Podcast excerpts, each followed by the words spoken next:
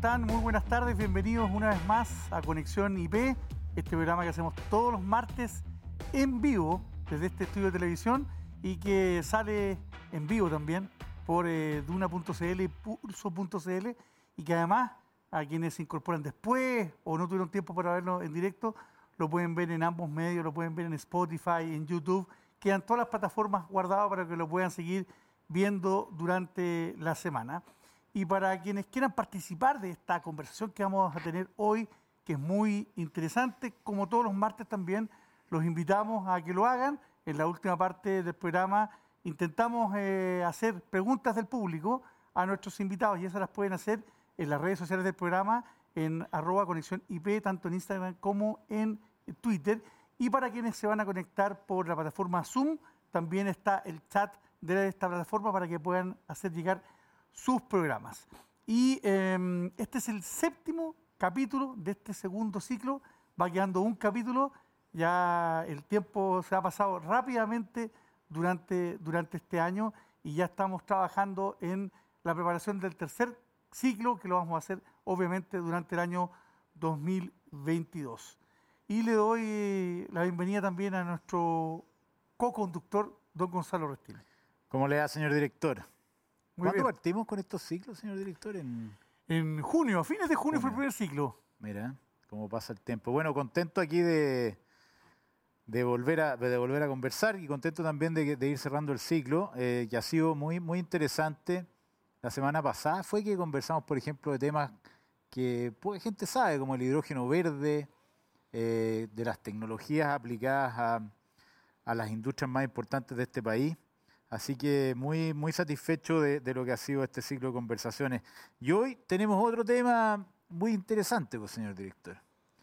vamos a conversar de celulosa, que es otro de los grandes motores de la economía chilena, eh, con eh, tres interesantes invitados eh, que vamos a presentar a continuación.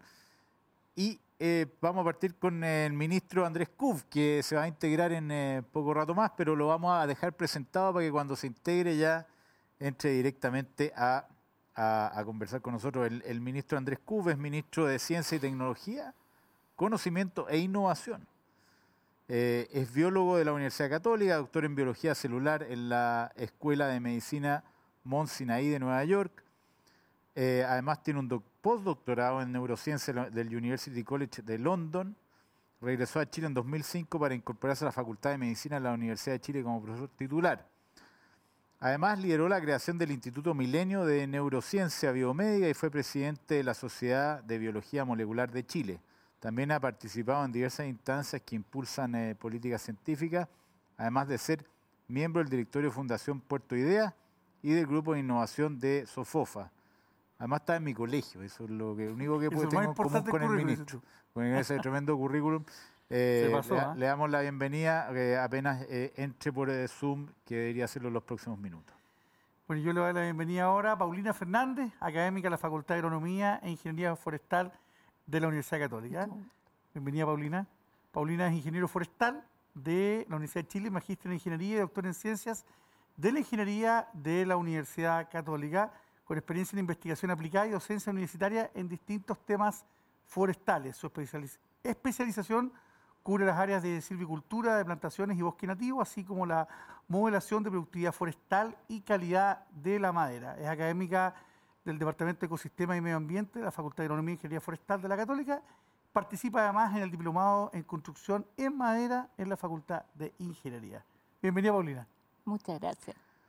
Bueno, y por último, eh, le damos la bienvenida a un experto en este campo llamado un gran amigo nuestro, Charles Kimber, gerente corporativo de personas y sostenibilidad de Arauco. Charles es ingeniero comercial de la Universidad Católica.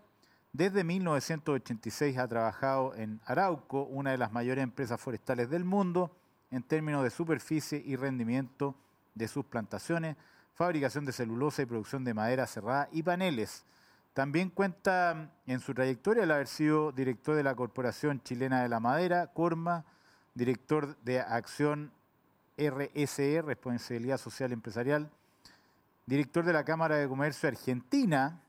Mira, tiene, tú, estudiaste en Argentina también, cuando chico. Director de Puerto Lirquén, de Patagonia Sur, y diversas empresas del grupo Arauco. Muy bienvenido, Charles. Gracias, Gusto tenerte por acá.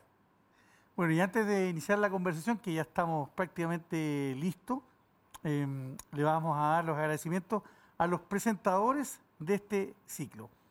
En la Asociación Chilena de Seguridad dejamos los pies en la calle para cuidarte y entregarte todas las herramientas para que tu negocio siga funcionando. Volvamos con todo, volvamos con seguros. Súmate a la H. Y ante los desafíos del cambio climático, no somos neutrales. Arauco, primera empresa forestal del mundo en alcanzar la carbono neutralidad. Dicho todas las presentaciones, los currículos, pero tremendo de nuestros invitados, vamos a entrar rápidamente en la conversación. Y yo le había dicho a, Charles que íbamos a romper el protocolo, que iba a partir con él y no con el ministro, pero no hemos vuelto, aunque hubiéramos querido, que está todavía trazada una pauta, pero se nos va a incorporar brevemente. Eh, y me gustaría que hiciéramos un, un rayado de cancha, un poquito de lo que estamos hablando, porque los chilenos, obviamente, que escuchamos cotidianamente de la celulosa, sabemos lo importante que es, sabemos que Chile es un player mundial, pero me da la impresión que sabemos poco de la, de la celulosa. Al final, ¿qué es? ¿En qué lo usamos? ¿En qué, para, qué, ¿Para qué sirve la celulosa? Y además que me gusta que Gonzalo haya dicho que un, producto tan interesante como la celulosa, eso no lo había escuchado, entonces me, da ánimo para poder explayarme. ¿ah? Y la Paulina, la Paulina, me puede ayudar en esto, pero eh, la celulosa e, es, eh, es, la fibra que está dentro del árbol ¿eh? y, lo que hacemos en, en, los procesos industriales, fabriles, tanto mecánico como químico, y hoy son mayoritariamente químicos, es extraerle al árbol lo que mantiene eh, cementada esa fibra, que es la lignina. Entonces le saco la lignina a través de un proceso de cocción, esto es como una, olla a presión, eh, bajo alta presión, con agua, con sulfato de sodio, con eh, unos sulfitos, y muelo, saco este, esta lignina y transformo esas fibras en una pasta. Esa pasta la lavo, la lavo, la lavo, después la paso por un proceso de blanqueo y la seco. ¿ah? Y se transforma en una hoja que pareciera ser una hoja de cartón y la razón por la cual se hace en hojas y después eh, en, unos fardos, en fardos de 250 kilos, que 8 fardos suman 2 toneladas, es para poder transportarla. Y esa celulosa va a ir para ser usada en papeles. Y hay distintos mercados de papeles, se usa lo que conocemos todo de impresión escritura, los productos tissue, mucho embalaje y también papeles especiales. Entonces, lo más interesante es que eh, esto es un producto que proviene de la naturaleza, eh, es renovable, es biodegradable, es un producto muy limpio, no es tóxico. Entonces, no solamente se usa en estos, valga redundancia, usos tradicionales, sino que también como sustrato ¿eh? para hacer otros productos. Si tú te fijas en, un, en crema dental, vas a ver que hay, eh, hay celulosa. En, eh, la aspirina tiene celulosa. Muchos alimentos tienen celulosa, porque le ayuda como sustrato a darle consistencia a las cosas, a poder mantenerlas firmes. Entonces, bueno, yo creo que vamos, vamos a hablar de algunos otros usos durante esta conversación. Durante la conversación. ¿Y, qué, tiene de especial Chile en esto? ¿Por qué, por qué somos eh, grandes players mundiales en esto? porque plantar árboles y cosecharlos se puede hacer prácticamente, no en todo el mundo, porque son las desérticas, pero, pero en muchas partes. ¿Por qué, por qué esa, esa, esa, cualidad de Chile y que hace que Arauco sea una de las empresas más grandes del mundo? Bueno, partió acá en Chile con el pino, ¿ah? con lo que se llama fibra larga. ¿ah? Hay dos fibras largas o fibras eso, cortas. Eso también podría eh, parar un segundo y explicar la diferencia entre fibra larga y fibra corta. Lo, que son los softwoods o las maderas blandas o las coníferas eh, producen una fibra un poco más larga que eh, árboles que son de fibras duras, como por ejemplo el eucalipto, que la fibra es un poquito más corta. Estamos hablando entre 2 y 4 milímetros. Por lo tanto, el pino radiata se acerca a una fibra más cerca de los 4 milímetros de largo y la fibra corta del globulus se acerca más a los 2 milímetros. Y estas fibras después lo que se hace cuando uno hace el papel, cuando busca, eh, mezcla fibras distintas, y le, quiere las fibras largas porque esas son las que se entrelazan y le dan la resistencia al papel, no solamente para su posterior uso, sino que para que también pueda correr rápido en las máquinas que producen el papel o eventualmente en máquinas... Tejido?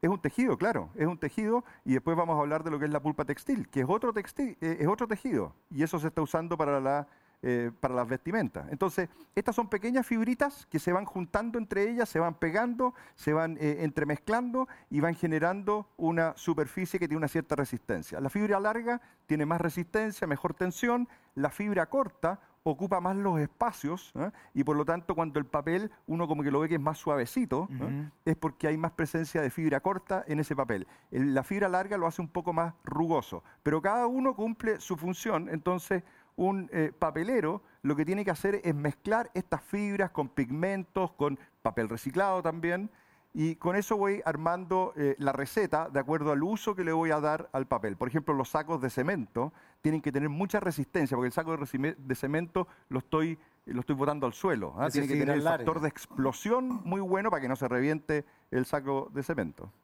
No me trataste lo de Chile. Ah, ¿Por qué? entonces, ¿Por qué perdón. Entonces Chile partió con, eh, con el pino y, y, se dio una condición de muy rápido crecimiento en comparación con los países escandinavos y del norte, de Norteamérica, donde un árbol demoraba 100 años y nosotros acá en Chile lo podíamos hacer crecer en 20 años. Y por lo tanto, a partir de eso se desarrolla una industria. Lo hace primero el gobierno de Frey, también con el gobierno de Allende, después estas empresas se privatizan, en el caso de Arauco, y ahí se forma Celulosa Arauco, que era de la zona de Arauco, con Constitución. Y y la principal ventaja en esos momentos era una ventaja competitiva por la rapidez del crecimiento del pino y que además se daba en terrenos muy degradados, ¿eh? en terrenos eh, costeros, secos, lo que se llama el secano costero, eh, en dunas, en, en, los arenales de Los Ángeles. Entonces, este es una especie muy resistente que vino a ayudar a controlar la erosión en muchas partes y desde ahí se va armando un, un, negocio y obviamente es, gracias también a la, convicción, al espíritu empresarial eh, de los años 70 eh, y 80, de gente como don Anacleto Angelini, que creyó en esto y apostó a, gran escala y, hemos invertido, eh, así como invertido unos 15 mil millones de dólares en Chile en, fábricas y en plantaciones. Ok, buenísimo. Me comentan que tenemos al, ministro. ¿no? Ya lo tenemos. Tenemos al ministro en, línea. Andrés eh, ¿Cómo le va, ministro? Gusto saludarlo. Muy buenas tardes, gusto saludarlos a todos los que están ahí, también a todos y todas quienes nos escuchan nos ven hoy día en este programa. Muchísimas gracias por la invitación. Buenísimo.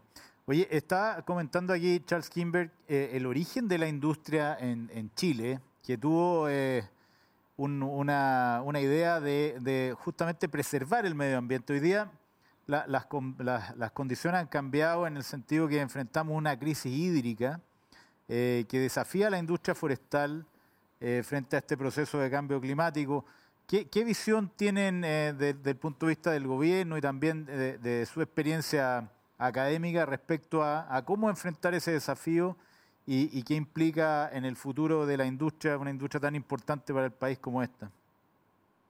Bueno, yo creo que quizás eh, llevarlo a algo más general. ¿no? Primero tenemos eh, una sequía, eh, una mega sequía que ya nos acompaña por cerca de 12 años y los informes que tenemos, los estudios científicos los cuales hemos tenido acceso, dan cuenta de que es probable que sea una nueva condición, más que un momento muy particular donde se produjo una sequía en un año particular. Llevamos mucho tiempo y eh, hay todavía, sin certeza obviamente, pero una, eh, una creciente convicción de que este va a ser un nuevo escenario. Y en ese sentido tenemos que prepararnos no para una crisis, no para una emergencia de un año, sino que tenemos que prepararnos para adaptar, eh, y no solamente en nuestra industria, sino que también cómo vamos a abastecer nuestras ciudades, cómo vamos a, a trabajar con la agricultura para transformar esa agua en alimento en un escenario de escasez hídrica y por supuesto cómo va a afectar también aparte de las industrias relevantes para nuestro país, por ejemplo, la industria forestal, la industria minera, Por lo tanto, primero creo que es una nueva condición y tenemos que prepararnos para ello. Lo segundo es que del gobierno hemos estado trabajando por más de un año y medio en la Mesa Nacional del Agua, una mesa que ha convocado actores eh, desde muy distintos ámbitos del sector público, de gobierno, pero también eh, desde los servicios, las agencias, también desde el Congreso, sociedad civil, usuarios, eh, empresarios, etcétera, y se han elaborado una serie de propuestas que tienen que ver con infraestructura, que tienen que ver con gobernanza, que tienen que ver con temas eh, legislativos. Y desde el Ministerio de Ciencia, que es lo que más nos compete a nosotros, organizamos una mesa técnica que propuso un sistema de información hídrica. Estamos pensando que si esto va a ser una condición permanente, necesitamos la mejor evidencia para tomar decisiones. En ese sentido, planteamos la necesidad de un sistema integrado de información hídrica, tanto de aguas superficiales como de aguas subterráneas, de consumo también. Y, eso se materializó en un nuevo proyecto de ley que está ya ingresado, eh, que transforma el Ministerio de Obras Públicas en un Ministerio de Obras Públicas y eh, Recursos Hídricos eh, donde va a tener una división de información hídrica. Creo que eso es fundamental y es el aporte del Ministerio de Ciencia para contar con la mejor evidencia, con los mejores datos, para tomar decisiones en un escenario a futuro que probablemente se va a mantener con, con niveles de escasez hídrica. Entonces, preparándonos no solamente para lo que viene en estos meses siguientes, que van a ser críticos también en la temporada de verano, sino que también eh, cómo nos enfrentamos a, las próximas décadas y, como dije al principio, no solamente en los temas industriales, sino que también de abastecimiento, de infraestructura, de ciudades, etc. Y, habiendo participado en esas mesas de conversación y, con, el, con el tema este del, Centro de Información Hídrica, ¿cuáles eh, ven ustedes como los, grandes desafíos que tiene la industria en particular eh, considerando este nuevo escenario? Bueno, yo creo que los desafíos de la industria eh, forestal, yo creo que Charlie es, eh, está, mucho más capacitado que yo para hablar sobre los grandes desafíos de la industria forestal. Eh, yo creo que como gobierno hemos asumido ciertos desafíos, como dije anteriormente, en temas legislativos, en temas normativos, se está tramitando cierto también un nuevo código de aguas, de una inversión importante en infraestructura, en embalses, eh, hemos estado trabajando también con el Ministerio de Agricultura para transformar la agricultura en una agricultura sostenible y parte de eso tiene que ver con, con un uso también mucho más eficiente eh, del agua. Estamos eh, a través de un sistema que hemos piloteado desde el Ministerio de Ciencia para proponer retos, desafíos que tiene el sector público en relación al agua y para que ellos sean solucionados por la comunidad de emprendimiento, de innovación. Le hemos llamado desafíos eh, de interés público, desafíos de innovación de interés público, y ahí eh, hemos eh, recibido propuestas y se han adjudicado una serie de, de, proyectos para solucionar temas hídricos, tanto por ejemplo en viviendas sociales como en monitoreo de humedales, a una, una, batería grande, grande de, de, medidas que tienen relación con el agua en sus distintos eh, niveles. Yo creo que vamos a tener que estar muy atentos al, trabajo final de esa Mesa Nacional del Agua, que como digo, es una mesa que ha sido muy transversal, ha, trabajado durante mucho tiempo, eh, ya ha entregado algunos resultados, pero creo que va a ser una, una, entrega bastante comprensiva del problema del agua en Chile. Buenísimo. Paulina, hemos visto la visión de la empresa privada, del gobierno, y creo que es interesante también ver la, visión de la, de la academia. Por eso además te hemos invitado. Cuéntanos un poco hasta, a dónde están apuntando las, últimas investigaciones científicas en el ámbito forestal, en el uso de la madera. Em, en el uso de la madera, las últimas investigaciones están apuntando sobre todo a un uso más masivo de la madera en, en, más ámbitos. Entonces, por un lado está todo el uso de madera sólida y sobre todo en Chile hay líneas de investigación muy potentes apuntando a construcción en madera de manera de aportar a mantener esas moléculas de carbono, ¿verdad?, que captura la madera en el momento en que el árbol crece y forma su molécula de celulosa, a mantenerlas fijas por una cantidad de años muy superior en eh, productos sólidos de madera, se está trabajando en construcción en altura en madera, y por el lado de la celulosa, que es quizá lo que nos convoca más en, este programa, se está trabajando mucho en nuevos usos de la celulosa. Entonces hay todas unas líneas de investigación muy potentes en lo que son las nanocelulosa, que es tomar la, este polisacárido, ¿verdad? que es una cadena eh, de azúcares muy larga,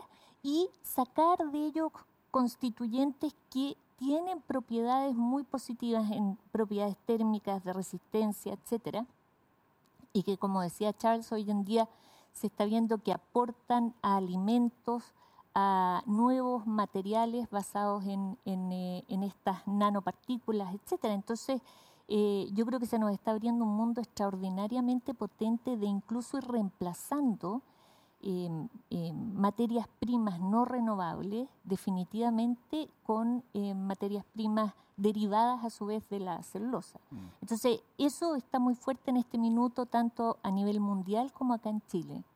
Y así como, como somos, lo conversábamos con Charles, el, gran, la gran potencia que es Chile en este ámbito, en el, en el tema de la investigación, del I D, ¿estamos rezagados? ¿Estamos, eh, ¿Estamos haciendo bien las cosas? O, todavía necesitamos ahí, en ese ámbito en particular, donde somos un, un gran jugador, eh, ponernos al día?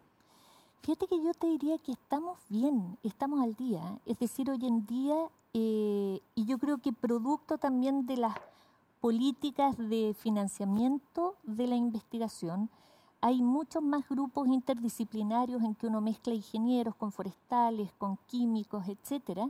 Eh, hay grupos de trabajo muy potentes hoy en día estudiando nanocelulosa, microfibrillas, nuevos productos, cómo extraerlos, etcétera. Eh, y que es natural en un país que es eminentemente forestal y que tiene una industria también formada. Y, y lo que también nos ha pasado, que yo creo que es muy positivo, es que ha habido una, varias generaciones de gente joven que ha salido a formarse en el extranjero, a hacer sus doctorados y que han vuelto con una red de contactos muy potente y además que con una visión muy, muy actualizada de lo que se está investigando afuera. Entonces cada vez más uno ve que en la producción científica chilena es una producción mixta en colaboración con grandes laboratorios y universidades extranjeras. Entonces eso nos pone al tiro eh, a la par, digamos, en términos de la pertinencia y actualidad de la investigación en Chile. Así que yo creo que, vamos por buen camino en ese sentido. ¿Tú querías agregar algo, parece? Sí, yo lo que quería agregar, eh, Juan Pablo, es que lo interesante es que por el lado de la demanda, eh, las industrias del plástico, la industria del cemento, la industria del vestuario, la industria de la construcción, están todos incorporando celulosa mm. y madera en sus procesos. Entonces tú estás encontrando a otras empresas, usuarios de esos, como por ejemplo Diageo, eh, Johnny Walker, eh, eh, Guinness, la cerveza Guinness, em, Estée Lauder, em, PepsiCo. Ellos están requiriendo envases, embalajes más amigables con el medio ambiente y hay desarrollos ahora que es, incorporando celulosa. Todavía está quedando algo de plástico, pero al incorporar la celulosa se transforma en un producto biodegradable, además de traer estos este otro atributo de carbono neutralidad. Entonces, la industria del cemento está usando mucha celulosa para sustituir justamente el cemento y poder hacerle un, producto más resistente.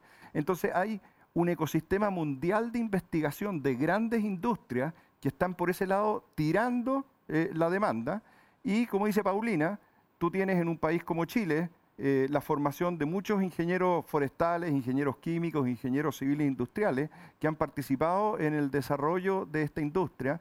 Eh, nosotros tenemos, por ejemplo, que Paulina lo conoce bien y el ministro también conoce Bioforest, eh, son 32 años de investigación y desarrollo de nuestro centro tecnológico. donde trabajamos con alta genética este, en temas eh, cambio climático, en cuencas, manejo de agua, eh, prevención de, plagas y también en los procesos industriales. Entonces, el trabajo ahí con el mundo científico, con la academia y hacerlo en red. Eh, justamente nuestro gerente general de Bioforest está hoy en la, Universidad de Charlotte trabajando en temas de, genética. Entonces, hay, una formación de mucha gente que creo que nos va a permitir darle un salto muy importante a lo que va a ser el uso de un producto como la celulosa y hacerlo, como decía Gonzalo, interesante, porque mm. lo estamos viendo. Fíjense ustedes en, cuando compren medicamentos o alimentos que describen qué productos eh, contiene y vas a ver que hay algo de celulosa ahí adentro.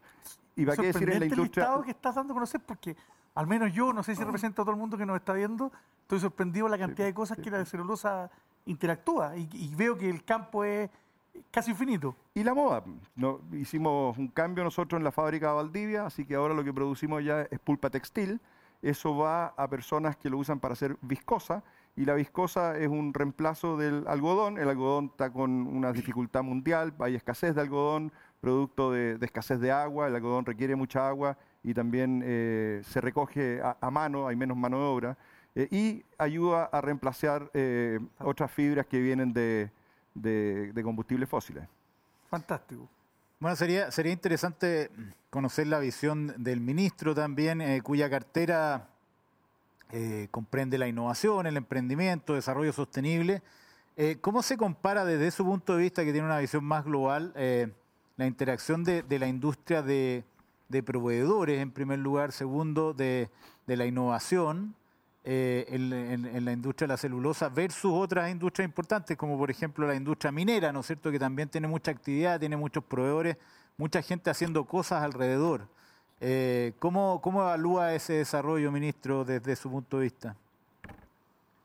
A ver, yo creo que un tema, otro tema súper interesante, como el tema de la celulosa, como el tema del agua también, eh, el tema de la interacción entre la generación de conocimiento y cómo se aplica ese conocimiento y cómo contribuye a nuestra economía, eh, es un tema que desde el Ministerio de Ciencia hemos estado abordando desde el primer momento. Yo creo que lo primero que conviene destacar es que hoy día, a diferencia de hace tres años, tenemos un Ministerio de Ciencia que tiene dentro de sus funciones eh, la promoción de la ciencia y la tecnología, pero también la innovación y el emprendimiento de base científico-tecnológico. Y nunca antes en Chile habíamos tenido una institucionalidad que permitiera cubrir el arco completo, desde la generación de conocimiento hasta cómo ese conocimiento se aplica y se transforma y genera valor para nuestra economía, para nuestra sociedad. Creo que ahí hay un cambio muy, muy significativo eh, que ha comenzado con, con, este Ministerio de Ciencia de, tener un, una institucionalidad pública que se dedica a eso. eso. Eso es lo primero. Lo segundo es que en Chile tenemos una comunidad científica que es una comunidad científica de muy alta calidad. Eh, es una comunidad científica que produce, eh, que tiene, tiene el producto científico es, es de muy buena calidad, es una comunidad muy productiva. Eh, somos un país que publica, por ejemplo, mejor que el promedio latinoamericano y probablemente también que el promedio mundial. Pero es una comunidad científica muy pequeñita y además de ser pequeña, es una comunidad científica que está desvinculada de principalmente o particularmente el sector productivo. Y ahí tenemos un gran, gran desafío de cómo vinculamos entonces el conocimiento que se genera en aquellas instituciones donde eh, se, dedican a la producción de conocimiento, como las universidades, como los centros de investigación, con el sector productivo. Y ahí tenemos una brecha muy grande. Y tenemos una brecha muy grande no solamente en el tema forestal, sino que en todos los sectores de nuestra economía. Una gran tarea de acercar entonces la generación de conocimiento a, eh, a nuestra economía, agregarle valor a nuestra economía. Ahora, hay muchas maneras de hacer eso. Y aquí quiero irme a, una parte de tu pregunta que me parece interesante. Charlie habló de Bioforest. Hay una manera de hacerlo, que es que la empresa incorpore la investigación y desarrollo dentro de la empresa. Y eso se hace muchas veces a través de centros de investigación, centros de I+.D., centros de innovación. Y el modelo, por ejemplo, por el que ha optado eh, Arauco con eh, Bioforest. Eh, incorpora entonces la I+.D. dentro de su quehacer como empresa con el objetivo de eh, agregar valor, de mejorar la competitividad, mejorar la productividad de la empresa. Y eh, la gran mayoría de las veces eso se traduce también en ciencia de altísima calidad, en vinculación con las universidades, en atracción de talento, etc. Entonces es muy virtuoso y complementario lo que se hace en las universidades. Pero no es el único modelo y, tienen que pasar más cosas en un ecosistema.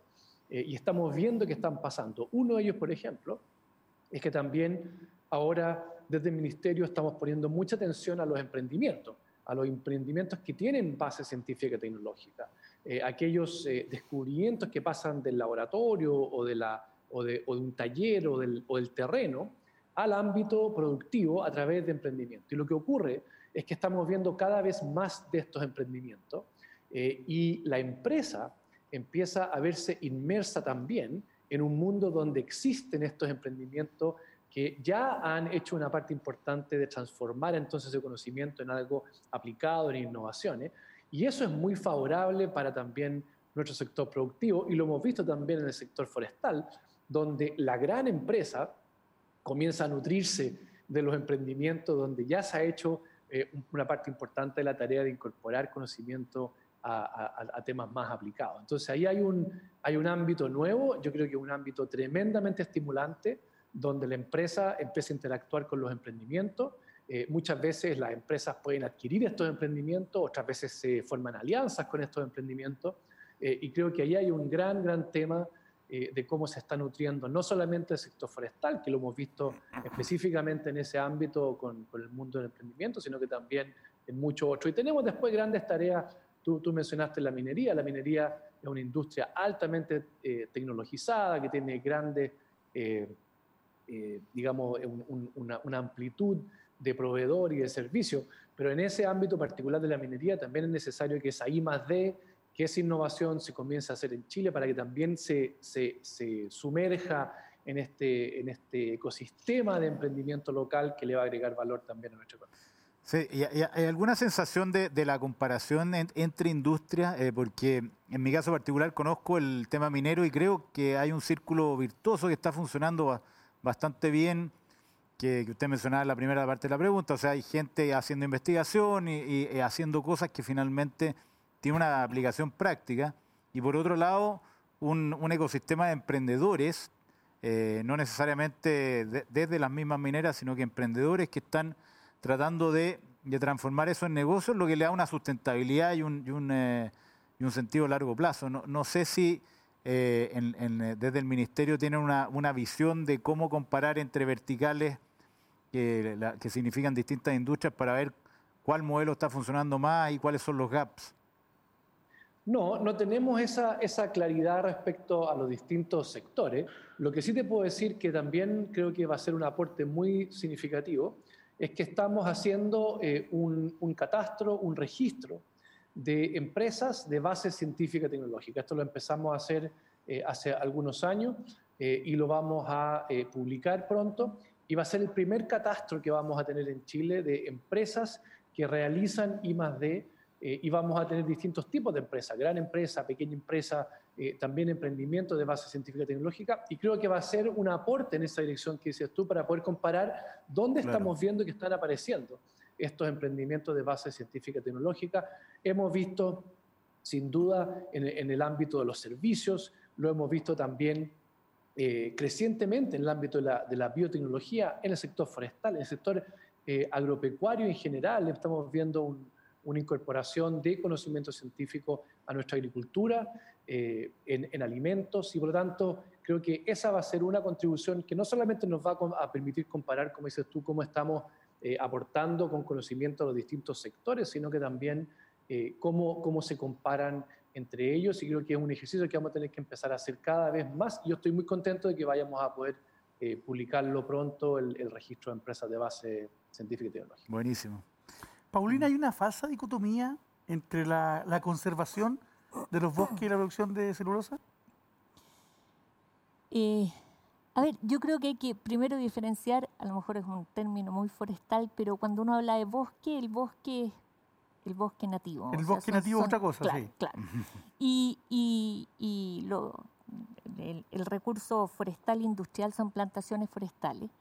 Eh, y por lo tanto, normalmente de las plantaciones uno, habla, no, uno no habla de que haya que conservarlas, porque en realidad son... son están, hechas para producir. Exacto, están hechas para producir y lo que uno busca conservar en realidad son eh, los bosques nativos.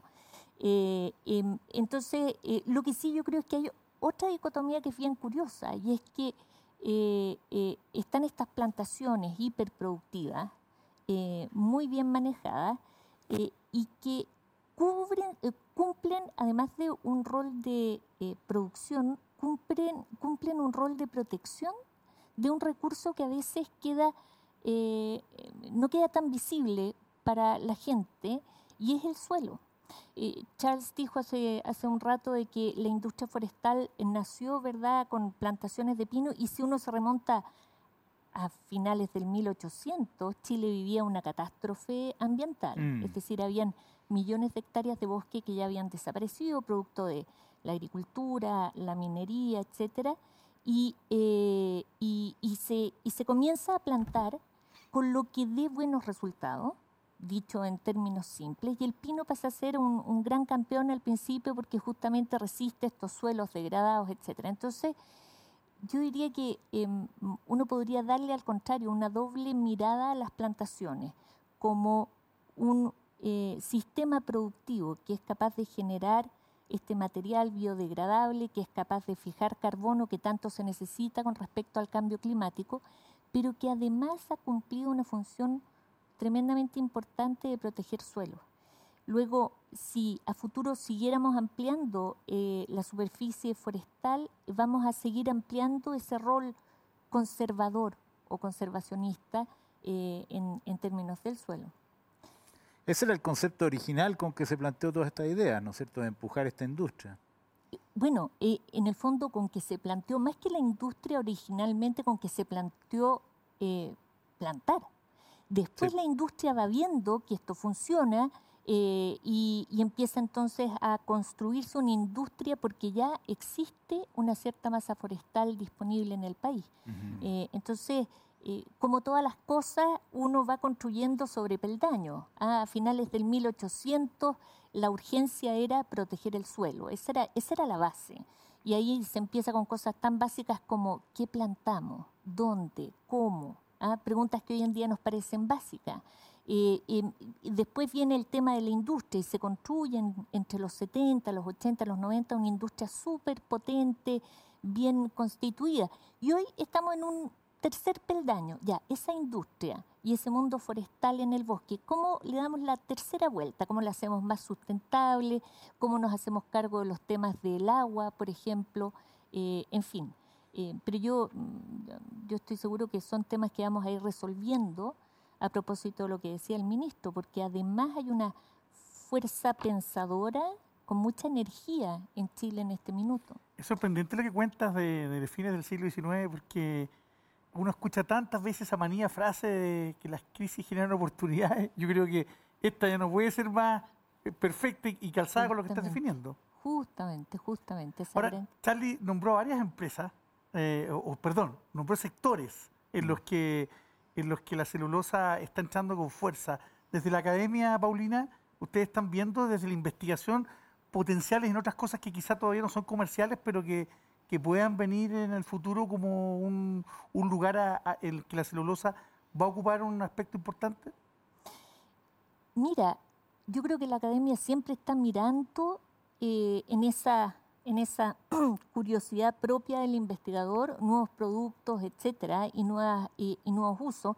Y, de hecho queda evidenciado en que algo que em, eh, conceptualmente uno lo veía como papel o madera de construcción, hoy en día eh, la gama de productos en la que se está em, em, incursionando es enorme, desde productos cosméticos, ayudante en pinturas, coayudante en vacunas, Em, productos textiles, etcétera. Entonces, eh, yo creo que la academia va a seguir explorando ampliamente en qué más puede involucrarse eh, a la celulosa, considerando además de que de todas las materias primas es, para mi gusto, una de las más virtuosas, justamente porque en el proceso de construir este árbol, por decirlo así, o sea, en ese proceso industrial, por decirlo así, que ocurre en la plantación, ya hay detrás de eso un proceso de protección del suelo, o sea, hay una componente ambiental eh, positiva, por supuesto hay otras externalidades que hay que mejorar, y, por lo tanto desde su origen es una materia prima eh, que yo creo que vino para instalarse y para ampliarse en, cada elemento de uso cotidiano con mucha más fuerza de la que uno se imagina, o sea, eso de todas maneras. Perfecto. Y, Charles, ¿cómo, ¿cómo, ves tú el, em, este, este nuevo paso que, comentaba Paulina, que tiene la industria? Porque por un lado se abren todas estas tremendas oportunidades, ¿no es cierto? Usos nuevos y, nuevas aplicaciones. Pero por otro lado tenemos el desafío medioambiental que implica la sequía, eh, y todos los desafíos que, que implica además una, una, comunidad que tiene más que decir respecto a los proyectos que se están implementando no sé si hay algún título de la canción que tú le pondrías a esta nueva etapa, a este nuevo desafío que tiene la industria hacia adelante. ¿Cómo lo ven ustedes desde Arauco? Mira, indudablemente estamos no solamente viendo una crisis climática tremenda, eh, eh, estrechez hídrica y también mayores demandas sociales. Sin duda, hacer empresa hoy es muy distinto de lo que era hacer empresa hace 50 años atrás. Pero también comercializar los productos, cómo se comercializan hoy, cómo se hacen las finanzas, eh, cómo se desarrolla la industria, el tipo de innovación, de cambios de proceso, también son muy distintos a como eran 50 años atrás. Entonces, las empresas tenemos este mandato, esta función objetivo de estar permanentemente adaptándonos y anticipándonos a los cambios. Y eso es lo que estamos viviendo nosotros también como, como empresa y como industria adaptándonos a nuevas situaciones, a una situación de estrechez hídrica. Para eso estamos plantando árboles que son más resistentes y que pueden eh, absorber, eh, vivir con menos agua. Eh, acordémonos, las plantaciones forestales no se riegan. Hay personas que piensan que las plantaciones forestales no se riegan. Y los árboles crecen en la primavera y el verano, que no es cuando llueve.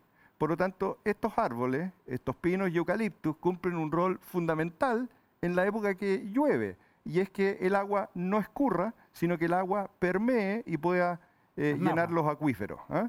Eh, entonces, e, es, eh, lo estoy poniendo bien en, simple, pero, muy ¿ah? bien. pero creo que es importante ese reconocimiento. Por tanto, estamos poniendo árboles que sigan cumpliendo con ese rol, que sigan haciendo fotosíntesis, que sigan capturando dióxido de carbono y emitiendo oxígeno. Esto es una contribución al medio ambiente.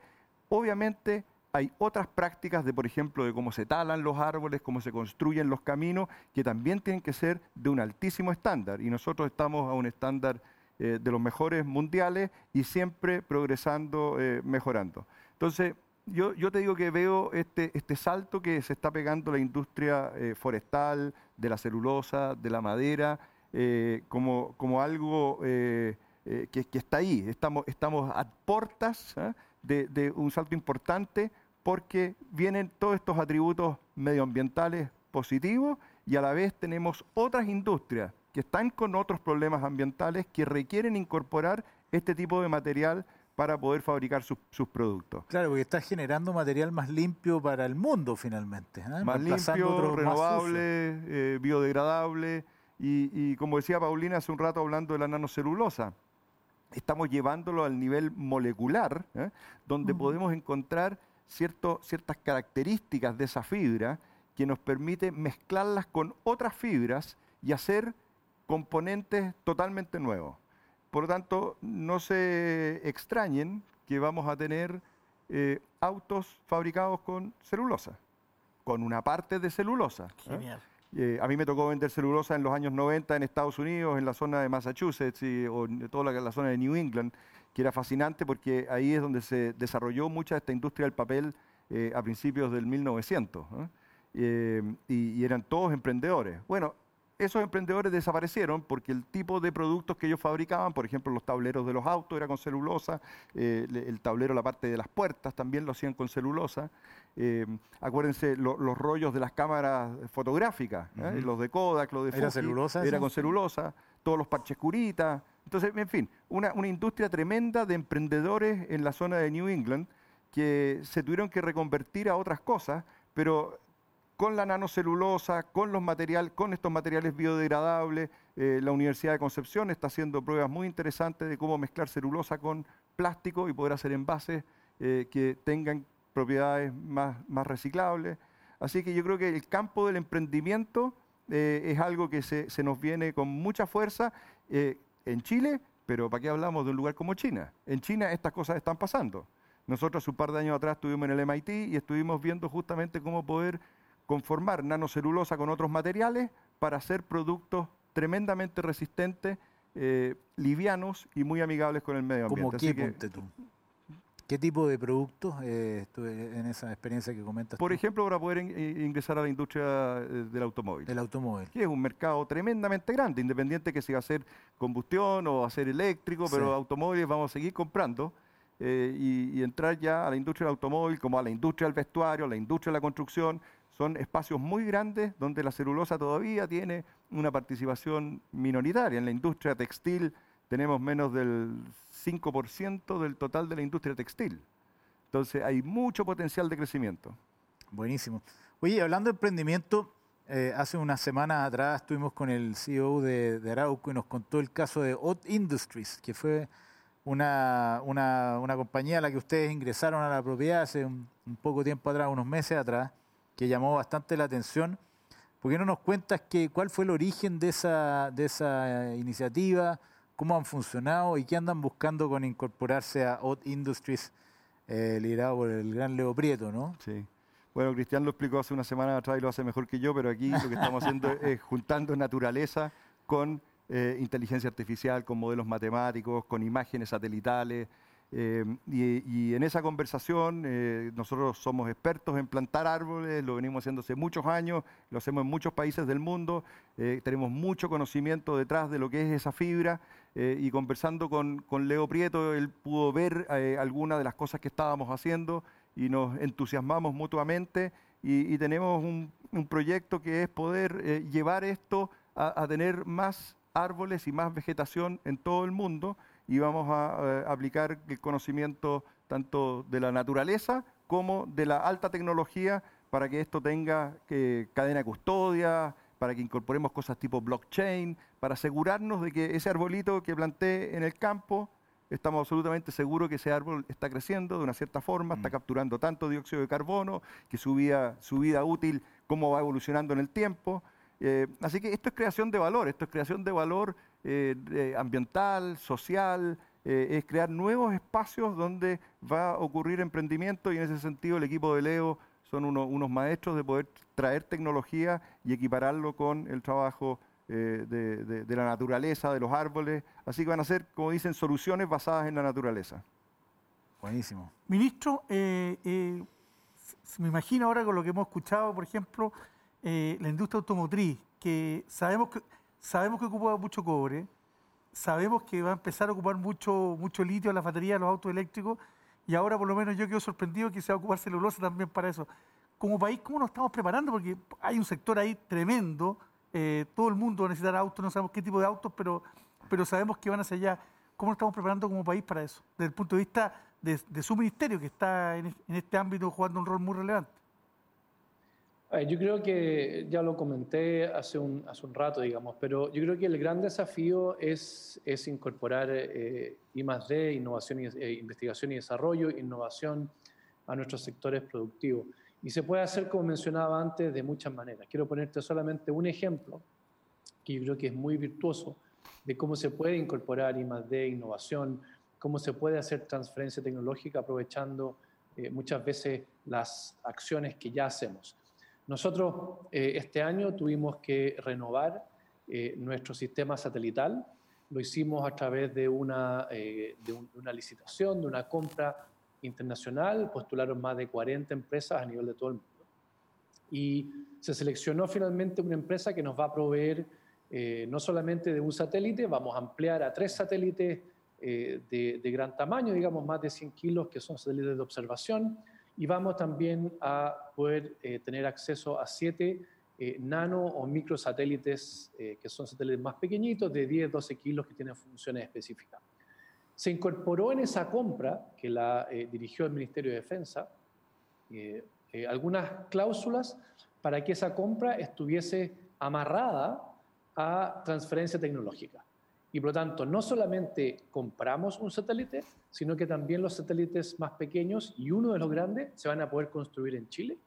Se va a instalar un centro de, eh, ensamblaje de satélites, se va a construir un centro de innovación y emprendimiento en temas espaciales eh, y por lo tanto se vincula una inversión pública para tener mejores capacidades satelitales en este caso, con eh, mecanismos para que exista transferencia tecnológica y no solamente seamos compradores de tecnología, sino que esa tecnología se incorpore también a nuestra industria y desarrollemos industria a partir de una compra.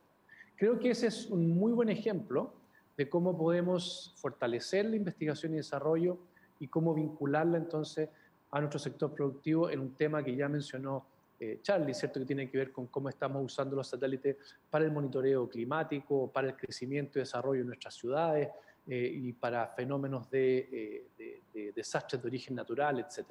Entonces, ahí hay un ejemplo de cómo acercamos una tecnología a nuestro sector productivo y hay muchos, y hay muchos donde tenemos todavía tareas pendientes, ¿cierto? De cómo incorporamos, ahora que estamos hablando de hidrógeno verde o cómo incorporamos esta visión de transferencia tecnológica, no solamente para que tengamos eh, la inversión extranjera, sino que también que esa inversión esté acoplada a formación de capital humano, que esté acoplada a transferencia tecnológica que permite el desarrollo eh, de una industria en relación al hidrógeno verde en nuestro país. Esos son los grandes desafíos, creo yo, de estos desarrollos industriales grandes, eh, donde la vinculación con la generación y aplicación de conocimiento eh, es fundamental. Lo hemos visto en el caso de la industria forestal, donde se han incorporado centros de innovación dentro de la empresa. Lo hemos visto también, lo mencioné hace un, hace un rato, en la industria alimentaria, donde hemos visto que también hay centros de innovación que hoy día están agregando valor a nuestros productos. En el caso del vino, por ejemplo, es clarísimo de cómo la investigación y desarrollo y cómo la innovación se ha incorporado eh, a la producción de vino eh, en Chile. Eh, y creo que tenemos un campo ahí para crecer que es muy, muy grande, hay un gran desafío.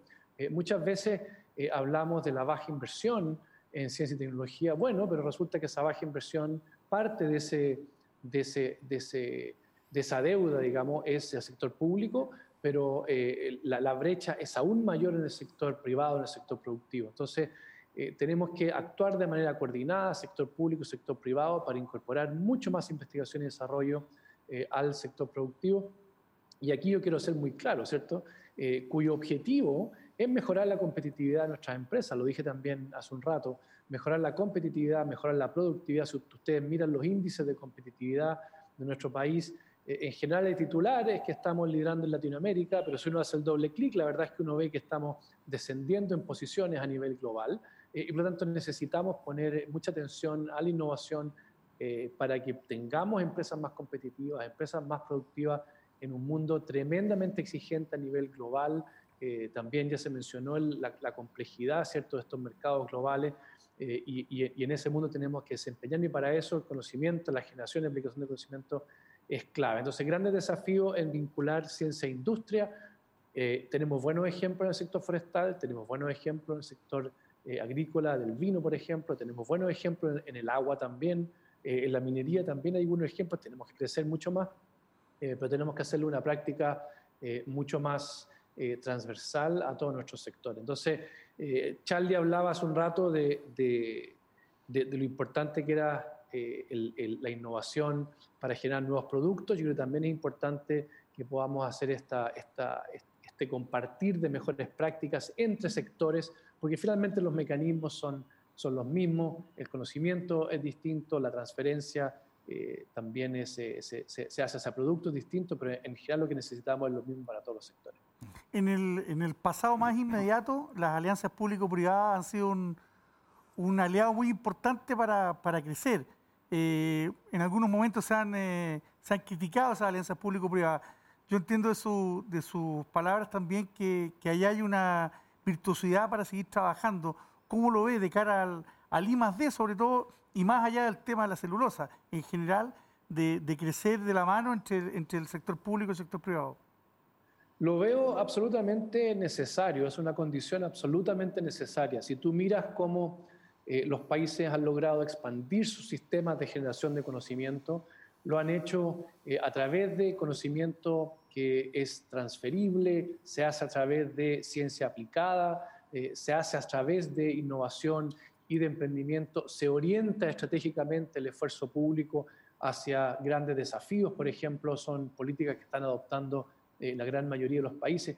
Y eso está totalmente vinculado a un esfuerzo que se hace de manera coordinada con el sector privado. Solamente para ponerte un ejemplo, yo estoy aquí hoy día en la Biblioteca de Santiago. Acabamos de lanzar lo que llamamos el Plan de Desarrollo de Talentos. Es un plan que pretende eh, promover una cultura científica en nuestros jóvenes, nuestros niños y niñas, y también contribuir a la formación de expertos y expertos, eh, expertas, pero también para que se desempeñen en sus ámbitos laborales. Un plan de desarrollo de talento que no está pensado solamente para formar investigadores que vayan a la academia, sino que promueve múltiples trayectorias para que personas formadas en ciencia y tecnología se puedan desempeñar en la empresa, se puedan desempeñar también en el sector público, se puedan desempeñar en el sistema educacional, porque es absolutamente fundamental que eh, este conocimiento científico eh, no solamente tenga que ver con las universidades, sino que sea un motor fundamental de nuestro sector productivo. Por lo tanto, yo no puedo estar más de acuerdo en que es absolutamente necesaria una coordinación y un compromiso también, tanto público como privado, para que nuestro país transite hacia una sociedad del conocimiento, hacia una economía del conocimiento, y eso significa que el descubrimiento científico empieza a formar parte eh, del sector productivo, empieza a formar parte de nuestra cultura. Eh, y ese es un, un, desafío que es, es, es, es, importante, hay una meta ambiciosa, pero creo que sin duda Chile va eh, en, esa dirección y tenemos que seguir apoyándolo tanto desde el sector público como también desde el sector empresarial. Vamos a liberar al ministro que tiene un compromiso, nos, nos dicen por interno, así que lo vamos a liberar, ministro. Le damos las gracias por haber compartido esta mesa y lo dejamos comprometido para el, para el tercer ciclo si es que hay algún tema relacionado con su cartera. Muchas gracias, ministro. Muchísimas gracias, encantado de estar con ustedes hoy día y, un privilegio entonces haber compartido con, con este panel. Muchísimas gracias. Que tengan un buen día. Muchas gracias, ministro. agregar algo? Andrés. Sí, mira, una de las empresas forestales más antiguas del mundo, Sumitomo Forestry, eh, y además eh, yo creo que nuestro primer cliente importante de madera, anunció hace un año atrás que iban a construir un eh, satélite de madera. Así que yo creo que hablando de acuerdos públicos privados, aquí con la Paulina vamos a ir a hacer lobby para que ver si el Ministerio de Defensa quiere comprar un satélite de madera y si no vamos donde Leo Prieto para que trate, porque Leo va a mandar, vamos a desarrollar un satélite también y, y, capaz de que lo podemos hacer con algo de madera. Espectacular, sería. Oye, Paulina, eh, me quedé pensando en, tu comentario respecto a, que viene como una etapa nueva para la industria forestal. Em, ¿Podrías describir un poco cuál es la visión que, que, tienes, que me imagino que será compartido con, otra gente de la industria respecto a, cuáles son los checklists, las cosas que tendría que tener como componente o columna vertebral esta nueva etapa en la industria forestal mirando hacia adelante? Mira, y si entendemos la industria forestal desde la genética del árbol en adelante, porque al final es una materia prima en un sector industrial que se forma en una industria que es la plantación, yo creo que una de las cuestiones fundamentales que vamos a tener que trabajar con miras a futuro es, por un lado, eh, aprovechar mucho más todas las tecnologías existentes para eh, manejar las plantaciones en forma eh, mucho más em, em, meticulosa en términos de aprovechar más los sistemas de monitoreo, ya sea vía drones, satelitales, etcétera, para poder buscar la mejor combinación, tipo de especie o dentro de una especie, tipo de genotipo para determinadas condiciones ambientales.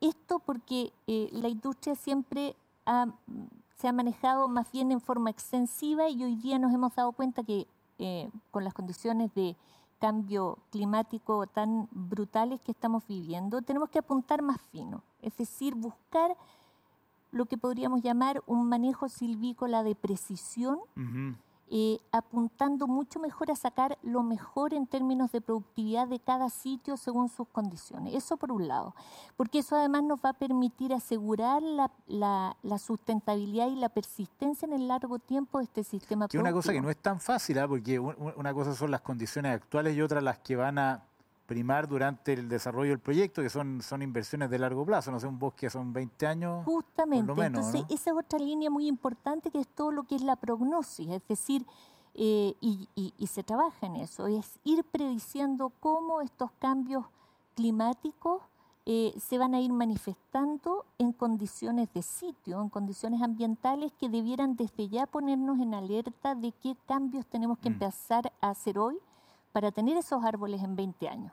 Es decir, la frontera de, la escasez hídrica o de la aridez se ha corrido hacia el sur, entonces lo que plantábamos en los años 80 eh, en términos de material genético, etcétera, hay que irlo migrando y ya se está haciendo. Eh, por otro lado, yo creo que el otro checklist que tenemos que hacer es, sin duda seguir trabajando en que en todo lo que ocurra en eh, la plantación tenga las eh, externalidades lo más positivas posibles para el entorno social y ambiental. Y en eso se está trabajando. En el fondo hoy en día ya se habla de la silvicultura adaptativa, es decir, apunta un poco a lo mismo, a decir aquí voy a manejar de esta manera la plantación y aquí de esta otra forma, de manera de que el balance final entre disponibilidad hídrica, para el resto de los usuarios en una cuenca, por ejemplo, sea mm. la óptima, mm. eh, sin perder productividad, por supuesto. Mm. Por otro lado, eh, el otro checklist es hacer lo más productivo cada unidad de producción, es decir, que por cada unidad de superficie tú logres sacar la mayor cantidad de biomasa, eh, porque en el fondo con eso dejas de presionar por más territorio, sino que haces súper productiva tu, tu, superficie forestal. Eh, entonces, eh, pero yo creo que vamos por buen camino porque en términos de investigación se está incorporando cada vez con más fuerza el eh, automatizar, el monitorear y el usar tecnologías emergentes en forma mucho más intensiva, de manera de poder llevarle el pulso a la producción forestal en la plantación en forma más inmediata y acertada. Em, hay que pensar que de todas las industrias, si uno mirara la industria mm. como la plantación como parte de la industria, es una de las más complejas. Es un ambiente productivo súper variable, eh, mm. que no es fácil de monitorear ni de automatizar, mm. pero tenemos que apuntar a eso. En el fondo, maximizar productividad, eso de todas maneras, muy adaptada a cada situación local y por supuesto con la mayor cantidad de adelantos que nos permita mm. mantener productividad. Y perdón, y un comentario extra es que uno de los problemas que estamos enfrentando a nivel de industria forestal e industria agrícola es la cada vez decreciente disponibilidad de mano de obra. No solo en números, sino que también en, en, en interés por participar en estos procesos productivos que a veces son bastante rústicos. ¿ah? Motosierristas, eh, eh, todo lo que es carguillo, transporte, etcétera. Entonces, en esa línea también eh, la industria forestal se está moviendo a ver mm. cómo mejorar, facilitar, automatizar o apoyar más con mm. tecnología mm. los procesos en, el vivero y en las plantaciones. Buenísimo. déjame complementar a Paulina con lo último que está diciendo, y, perdón que voy a ser autorreferente, pero el cargo mío es gerente persona y sustentabilidad y justamente va en esa línea. ¿ah? Creo que el, gran desafío que tenemos es, cómo estas empresas que hemos sido exitosas en el desarrollo de productos, en traer técnica, en traer tecnología, en crecer, en construir industria, en desarrollar mercados en el exterior, eh, también vamos de la mano con el desarrollo del país, cómo vamos de la mano con el desarrollo de las regiones, de los territorios donde habitamos. Somos empresas que estamos en el mundo rural, entonces, también tengo que compatibilizar estas vidas, estos desarrollos de calidad de vida. Eh, traemos más tecnologías, hay que formar, hay que seleccionar, formar nuevas personas. Así que ahí hay un gran desafío y, que creo que eso es parte de la sostenibilidad. no es solamente la sostenibilidad, el cuidado del medio ambiente o los temas más técnicos, sino que estos son temas sociotécnicos. Así que también ahí creo que como industria y como empresa tenemos una, una tremenda oportunidad y una gran responsabilidad de hacer las cosas muy bien, de hacer las cosas mejor, eh, de ser ejemplo para otras industrias y para, empresas que están en otros países. Ahí viene qué pasó. Se nos acabó el tiempo. Pasó como volando. La hora incluso estamos pasados un par de minutitos. Queremos darle las gracias a ambos, pero antes vamos a, a despedir también a quienes presentan este segundo ciclo de Conexión IP. En la Asociación Chilena de Seguridad dejamos los pies en la calle para cuidarte entregarte todas las herramientas para que tu negocio siga funcionando. Volvamos con todo, volvamos seguros, súmate a la H. Y ante los desafíos del cambio climático, no somos neutrales. Arauco, primera empresa forestal del mundo en alcanzar la carbono neutralidad. Gonzalo, el privilegio de despedir a nuestro invitado. Buenísimo, bueno, les agradecemos la conversación, muy interesante. Eh, se nos fue el tiempo, lo que significa que lo pasamos bien. Era un tema como para conversar. Así que eh, muchas gracias a todos y los que nos acompañaron también en esta transmisión. Muchas gracias, Charles. Muchas gracias, Paulina. Próximo martes volvemos con Transformación Digital, el último capítulo de este segundo ciclo en Conexión IP. Nos vemos, que esté muy bien.